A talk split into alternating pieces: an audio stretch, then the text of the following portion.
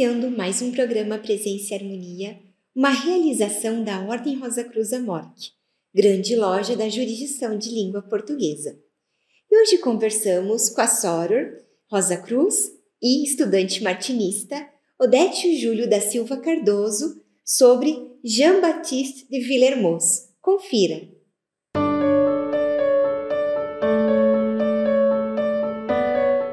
Soror Odete, que bom recebê-la mais uma vez aqui no programa Presença e Harmonia. Muito obrigada por atender ao nosso convite. Oi, Soror Vivian, quero agradecer novamente o convite. É sempre uma alegria e uma honra colaborar com o programa Presença e Harmonia e principalmente hoje para falar de um dos mestres do passado do martinismo, que é Jean-Baptiste Villermoz. Isso. Então, senhora, podemos começar justamente a senhora contando para nós quem foi Jean-Baptiste Villermoz? Sim. Ele é considerado um dos principais mestres do passado da ordem martinista, ao lado de Martinez de Pasquali e de Louis-Claude Saint-Martin. Porém, a maior parte do trabalho dele foi desenvolvido dentro da franco-maçonaria. E normalmente ele é citado assim: após a morte de Pasquali, foi ele quem incorporou os ensinamentos teóricos sobre a queda e a reintegração para dentro da maçonaria, sem transmitir as práticas teúrgicas dos Elucoin. Quando muito, falam da estrita observância templária ou do rito escocês retificado. E hoje nós temos a oportunidade de falar um pouco mais sobre a vida né, desse mestre do passado tão querido. Então vamos lá. O Jean-Baptiste Villermoz, ele nasceu em Lyon, na França, em 1730 e era filho de comerciantes. E muito cedo, aos 12 anos, ele começou a trabalhar como aprendiz numa loja de sedas. E ele tinha o dom do comércio e assim, 12 anos depois, aos 24 anos, ele já tinha a própria loja de sedas, era próspero, com muitos clientes, e ele atendia tanto a burguesia como a aristocracia lionesa e viajava muito. Ele também era profundamente religioso, cristão, da Igreja de Roma. E nas suas práticas cristãs, ele dava especial atenção para a benemerência junto a hospitais e a caridade com os mais necessitados. E essas duas informações são importantes porque são elas que vão nortear o trabalho dele, não só dentro da franco-maçonaria, mas também lá na frente, praticamente salvar a vida dele na época da Revolução Francesa. E ele tinha, sim, as suas indagações místicas, espirituais, ele gostava de estudar alquimia, filosofia, mas, acima de tudo, ele era apaixonado pelos ritos, pelos mistérios e pelos segredos da franco-maçonaria. E é interessante que a família dele também se interessava por esses estudos. A irmã Claudine, conhecida como Madame Provençal, dois irmãos dele, Antoine e Pierre Jacques, um sobrinho dele que também se chamava Jean Baptiste, os auxiliaram tanto na escrita quanto na guarda dos escritos, e todos eles, durante a vida inteira dele, tiveram de uma forma ou de outro apoiando ele, seja no trabalho, seja no misticismo ou dentro da própria franco-maçonaria. E Sara, né, como é que foi essa jornada dele dentro da maçonaria? Bom, na maçonaria, ele foi iniciado aos 20 anos de idade. Aos 22 ele já era mestre e aos 24 ele fundou a própria loja maçônica, chamada de Perfeita Amizade. E nessa loja ele ficou venerável, né, como venerável mestre, por oito anos. E o foco da loja eram os estudos alquímicos. E o Villermoz era um estudante dedicado, disciplinado, ele era um exemplo assim para nós, né?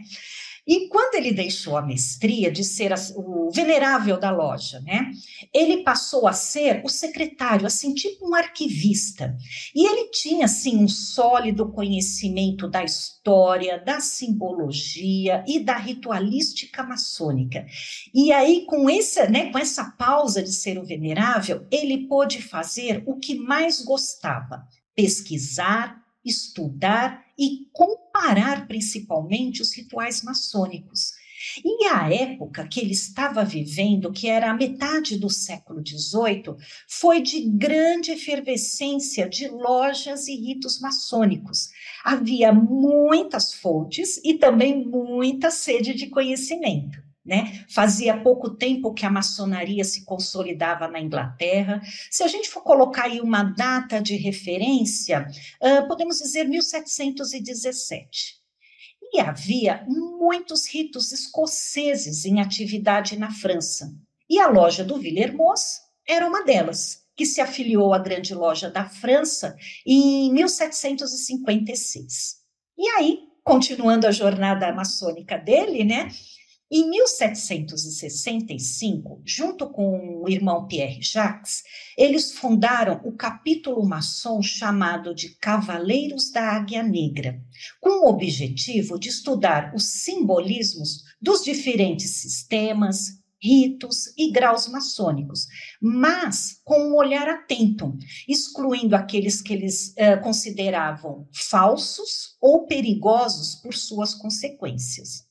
E junta isso, o fato dele ser um próspero comerciante e de viajar muito pela França, ele acabou por conhecendo é, por conhecer, né, vários maçons de vários ritos diferentes, porque assim, um apresentava para o outro, que apresentava por um e assim, né, sucessivamente.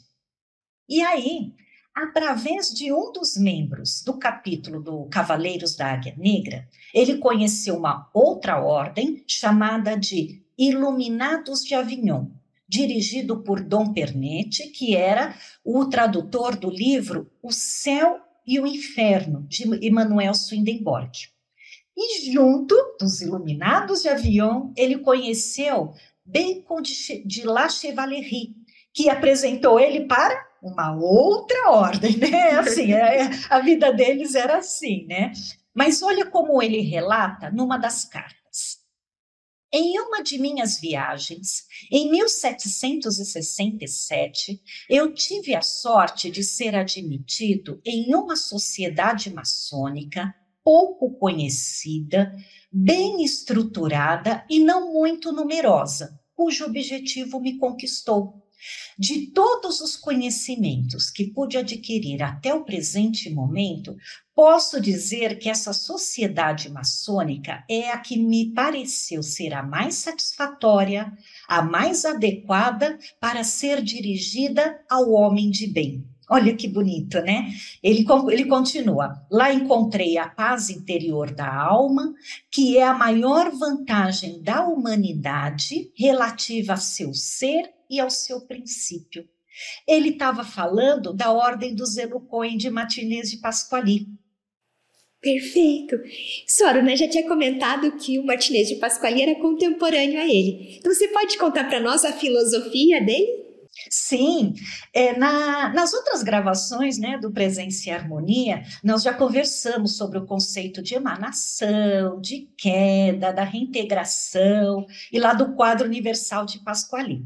Então, eu vou falar só um pouco mais sobre os objetivos dos Elocoin, né, os sacerdotes eleitos de Pasquali.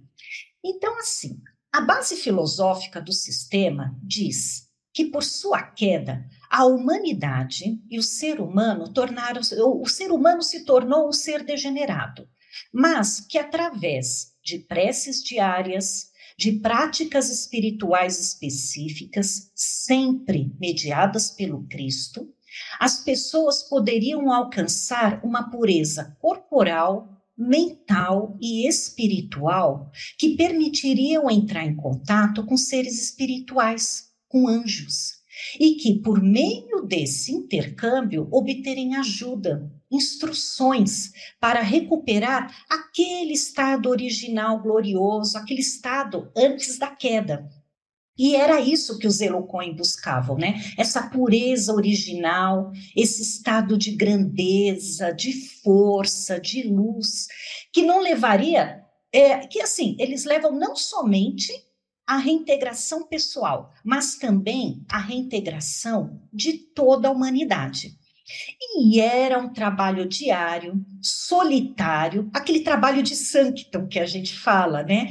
Na busca desse, desse desenvolvimento, dessa purificação. E aí diziam eles que em épocas astrológicas determinadas, as famosas operações de equinócio, né, por exemplo, o Pasquali se reunia com eles em grupos, traçava círculos ritualísticos, tudo com muitas velas, incensos, palavras sagradas, recitava orações, aquelas assim com humildade, com fervor, sempre, né, enfatizando sempre em nome do Cristo, que é o grande reparador da queda. E aí eles dizem que apareciam sons, sinais luminosos, às vezes sensoriais, e, em alguns casos, até mesmo um ser espiritual resplandecente de luz, que é o que eles chamavam de um agente desconhecido, coisa, lachose, né? Que passava instruções para todos. E aí, quando a operação terminava, o agente desconhecido tinha partido, o Pasquali ensinava aos seus discípulos a forma deles chegarem por si mesmos à produção dos mesmos efeitos e resultados. E somente quando os discípulos obtinham sozinhos a assistência real do invisível é que o Pasquali lhes otorgava o grau de Rio Croá e é bom falar, né? A gente tem que informar que na ordem dos Elucoin, eles admitiam mulheres. A própria irmã do Villermoz, a Madame Provençal, dizem ter chegado ao grau de mestre Coin. Não chegou ao Rio Croá, mas chegou ao grau de mestre Coin, né? E aí, o que o Villermoz fez? Ele foi admitido por Pasquali e levou a ordem do Zelucoin para a cidade dele, para Lyon. E só depois de 10 anos que a loja dele teve sucesso nas suas operações. E mesmo assim, através de uma médium, que na época eles chamavam de sonâmbula, a Madame Valière de Monspey. Mas não deu muito certo, porque assim, o uso do, de médiums não era o objetivo COIN.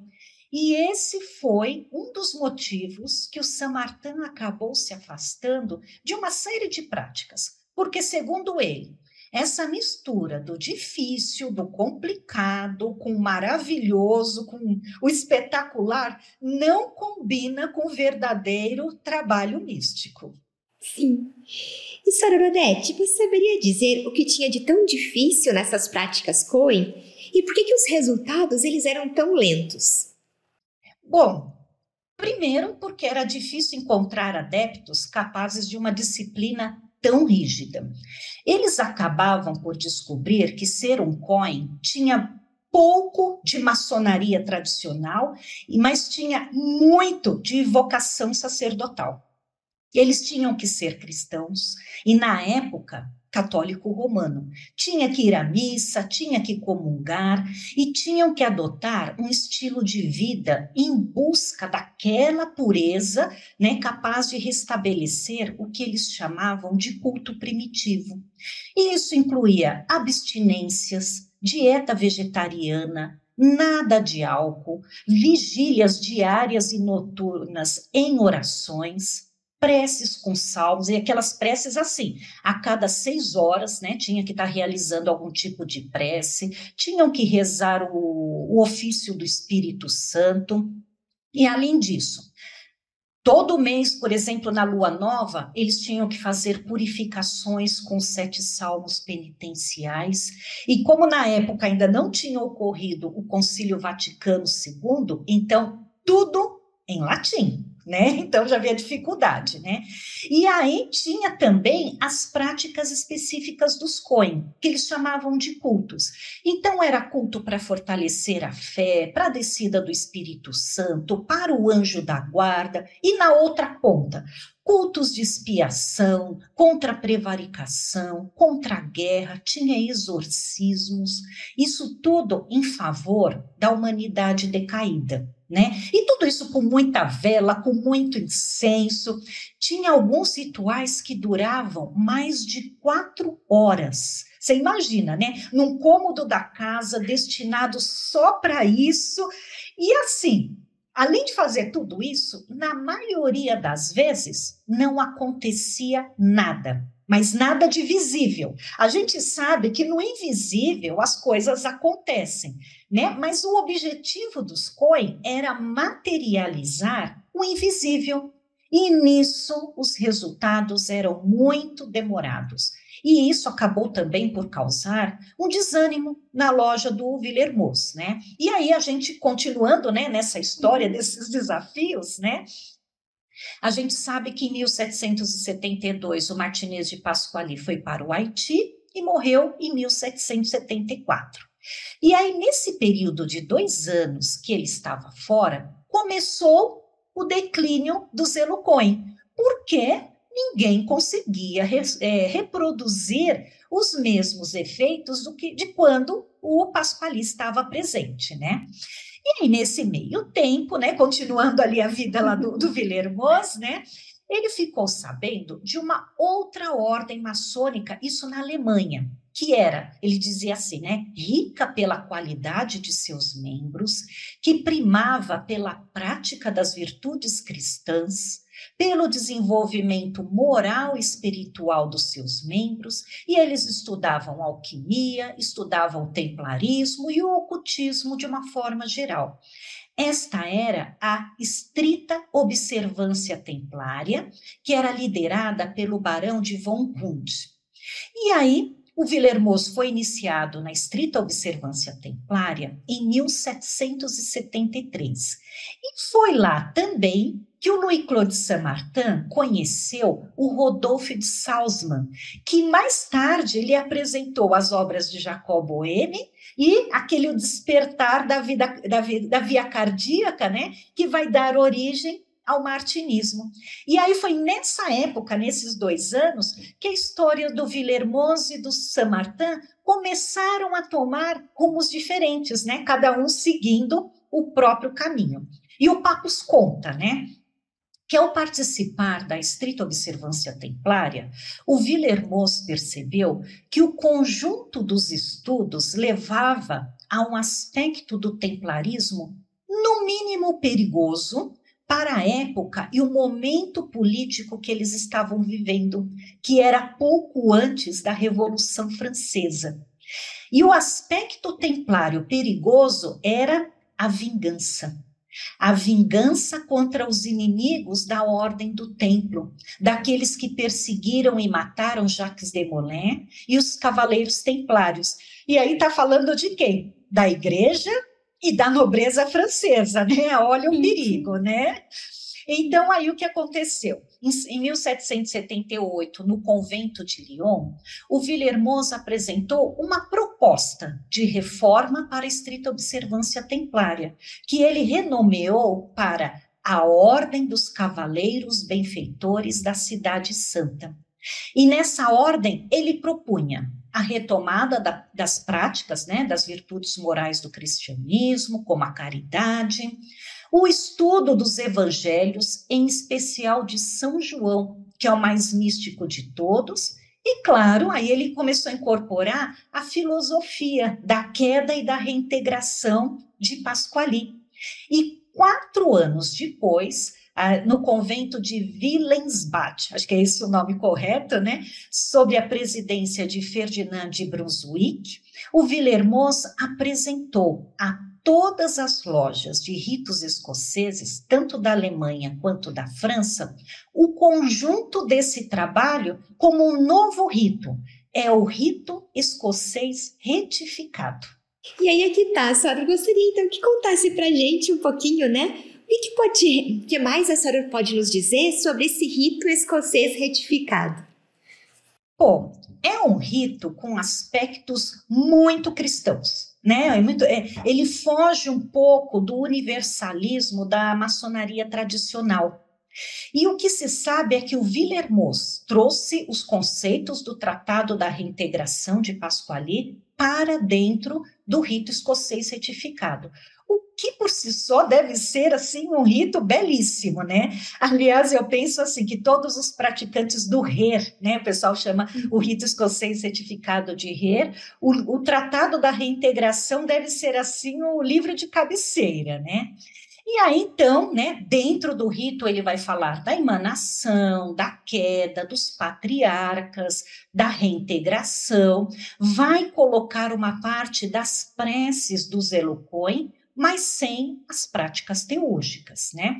Uh, como todo rito maçônico, ele foi dividido em graus, de, é, que é assim, né? Primeiro, os graus de ofício, né? Os chamados graus azuis, que é o aprendiz, o companheiro e o mestre, né? Que fala sobre as virtudes morais, sociais, cristãs. Depois, indo um pouquinho mais para a ordem interna, né? É, chamada de iniciações cavalheirescas. Então, é o mestre escocês de Santo André, o escudeiro noviço e os cavaleiros benfeitores da Cidade Santa, só que agora como um grau dentro do rito, né? Que aí ele vai fazer essa conexão com a antiga ordem, né, dos cavaleiros templários. E dizem que por fim, mais interno ainda, a iniciação de profissão, ou, como alguns falam, até de sacerdotal, chamada de cavaleiro professo e cavaleiro gran professo. E só não avançou mais naquele período porque começou a Revolução Francesa e o terror chegou a Lyon. E assim, vários maçons fugiram para a Suíça, foram perseguidos, fuzilados, guilhotinados, inclusive o irmão de Villermoz. Dizem que a casa onde eles costumavam se reunir, o Villermoz foi lá, né, tirou num dia todos os manuscritos, no dia seguinte a casa foi incendiada, reduzida a cinzas. E ele perdeu uma parte dos documentos num bombardeio e dizem que o Villermoz só escapou pela providência. De fato, né, foram aquelas ações, né, que eu falei no começo, uhum. aquelas ações de benemerência que ele sempre fez junto aos hospitais que livrou ele da execução. E o sobrinho dele, né, que sempre estava ali por perto, foi quem guardou os documentos que chegaram até papos no século seguinte. Olha como são as coisas, né? Quando é para ser, são, né, Sora? Isso. E o que, que a Sora pode contar para nós, então, sobre o legado de Villermoz? Bom, ele morreu aos 94 anos, em 1824, em Lyon, na própria cidade onde ele nasceu, e vários autores dizem que, pelo conjunto da obra, ele foi uma pessoa que alcançou um alto grau de espiritualidade. Ele foi, né, primeiro, né, o fundador do rito escocês retificado, e quem já participou de um ritual iniciático sabe como as palavras devem ser muito bem escolhidas para atingir um determinado objetivo, mas ao mesmo tempo elas têm que ser lindas, elas têm que ser poéticas, a ponto de tocar o coração do buscador. E o Villermoz sabia fazer isso. E ele sabia também organizar congressos maçônicos, que eles chamavam de conventos. E daí que veio o nome conventículo, pequenos conventos, né, que a gente usa nos estudos martinistas. E também dizem que nos ritos maçônicos que praticam o grau Rosa Cruz, tem alguns ritos que tem um grau chamado Rosa Cruz, foi ele que aprofundou o entendimento da simbologia de dois pássaros, o pelicano e a fênix. O pelicano simbolizando o amor condicional, mas também o sacrifício do Cristo por sua paixão e morte, e a fênix, simbolizando a ressurreição e a imortalidade. Ele também deixou um livro chamado Homem-Deus, o Tratado das Duas Naturezas de Cristo, que nesse livro ele explica quase que teologicamente como Cristo pode ser verdadeiro homem e verdadeiro Deus. E ele faz uma meditação sobre os mistérios da cruz, usando o quadro universal de Pasquali, que é assim maravilhoso, né? E no final do livro ainda tem um apêndice escrito pelo próprio Samartã sobre os mistérios da Santíssima Trindade. E esse livro está em português e pode ser comprado nos suprimentos da Amorque. E mais ainda, ele deixou documentos, cartas, orações, manuscritos, cadernos com mais de 160 instruções, as chamadas lições de Lyon ou cadernos doutrinários, que fazem um estudo aprofundado do Tratado da Reintegração. E o interessante é que todo esse material está disponível na Biblioteca Municipal de Lyon, são públicos. Claro que tem uma parte, né, que está na Biblioteca de Haia, na Holanda, destinada é, aos maçons, né, mas boa parte do material dele é tudo público, está disponível na biblioteca. Que joia! E Soror agora relacionando, né, conosco. Qual a relação de Villermoz e dos mestres do passado do martinismo com a Ordem Rosa Cruz? Ah, nesse ponto, o Papos escreveu algo muito bonito sobre isso. Ele disse assim: que uma sociedade de iluminados liga-se ao invisível por um ou por vários dos seus dirigentes. Seu princípio de existência tem sua origem em um plano supra-humano, toda a organização administrativa se faz de cima para baixo. E aí, quando Papos idealizou a ordem martinista, ele pensou numa escola de cavalaria moral, altruísta, dedicada a desenvolver a espiritualidade de seus membros através do estudo do mundo invisível e de suas leis. E nós sabemos que ao longo da história, vários iniciados se organizaram e criaram sociedades simbólicas para conservar né, esses rudimentos da iniciação hermética. E aí, sem entrarmos em denominações né, específicas, ele nomeou todo esse movimento de pessoas e de escolas, né, essa sociedade invisível de irmãos iluminados da Rosa Cruz, que eram iluministas cristãos de tradição rosa cruciana. E quando eu falo assim, essa é, de rosa crucianismo, é, eu me refiro àqueles, né, aquelas escolas que perpetuaram o ideal dos primeiros manifestos rosa cruzes, né, o Fama Fraternitatis, o Confessio Fraternitatis e o Casamento Alquímico de Christian Rosenkreuz. Então aí a gente traça, né, essa influência invisível dos irmãos iluminados da Rosa Cruz sobre várias tradições até mesmo né, com a franco-maçonaria e mais tarde sobre o martinismo. E muito desses esforços, né, desse caráter inovador do pensamento do Papos, a ordem martinista, ela prosperou muito e isso foi percebido pelos primeiros imperadores da Ordem Rosa Cruz Amorque, o Dr. Harvey Spencer Lewis e o filho dele, né, o Ralph Lewis. E eles foram iniciados no martinismo e depois eles trouxeram para dentro da Morque a tradicional ordem martinista. E isso foi mantido pelo imperator emérito, emérito né, o Christian Bernard, e pelo atual, o Cláudio Mazuco.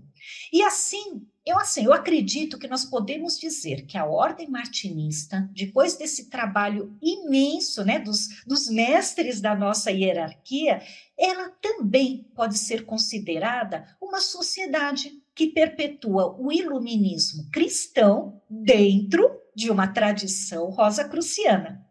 E assim, para finalizar, eu queria ler uma mensagem de Villermoz, né, claro. nas suas instruções. Fique à vontade, Soro. Ah, então, assim, olha, dizia ele, né? O estudo sem a prece é um verdadeiro ateísmo. A prece sem estudo, uma vã presunção. Aquele que acredita que pode adquirir a luz verdadeira somente através do seu estudo, pela força de sua dedicação, pensa e age como um ateu. E aquele que pensa que irá obter conhecimento da verdade apenas pedindo em suas preces, nada mais é do que um ser humano negligente e presunçoso. O primeiro adquirirá uma ciência vã e perigosa, e o segundo permanecerá na, na ignorância. E eu acho que isso serve para os irmãos da maçonaria, para os irmãos martinistas, para os Rosa Cruzes, para todo mundo que né, querem alcançar a verdadeira luz. E era isso. Eu agradeço o convite. Acho que a gente conseguiu passar aí né, um pouco da vida e da obra desse mestre tão querido aí dos martinistas. Isso, Sra. Odete, foi perfeito. Agradeço muito o carinho que a senhora sempre tem conosco. Muito obrigada. Eu que agradeço. Obrigada. Aproveito para lembrar do nosso e-mail presenciaharmonia.morte.org.br. É muito importante para nós essa via de comunicação que nós temos com você que nos assiste. Agradecemos a participação conosco hoje e até o nosso próximo encontro. Paz profunda!